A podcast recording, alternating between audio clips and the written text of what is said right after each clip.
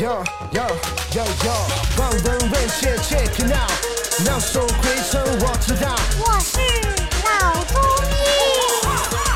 Hey check。本节目由上海团市委、上海中医大、上海青联、上海医卫青联、辣椒智库联合出品，由上海徐浦中医医院特别支持，喜马拉雅独家播出。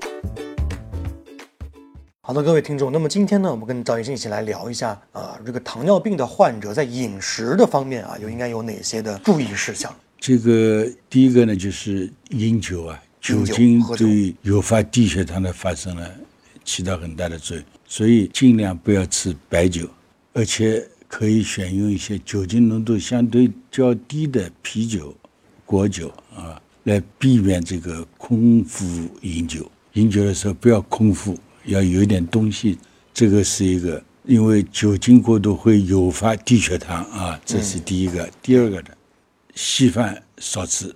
啊，稀饭。糖尿病病人稀饭泡饭尽量少吃。哦。因为这些半流质状态的一个食物，稀饭或者呃自己熬的粥啊，这个这个泡饭啊，在胃肠里面停的时间比较短，那么小肠吸收的速度快。所以，进食等量的大米的饭和吃这个稀饭相比较呢，稀饭血糖升得快，明显升高。稀饭类啊，所以这些呃尽量少吃啊，尽量不要吃啊。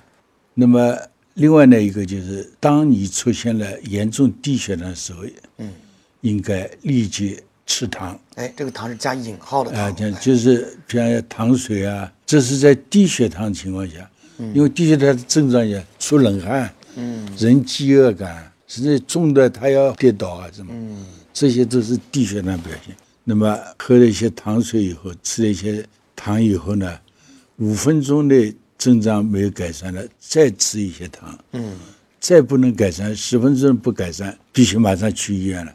所以对低血糖也是要应该非常重视啊。那么另外呢，在一餐跟一餐之间呢，容易出现低血糖的病人呢，要。吃一些含糖的粮食，其实你看，还是要注意有计划的去吃，来防止血糖再度的降低。嗯，好的，感谢赵医生给我们带来的精彩分享，各位听众，我们下期见。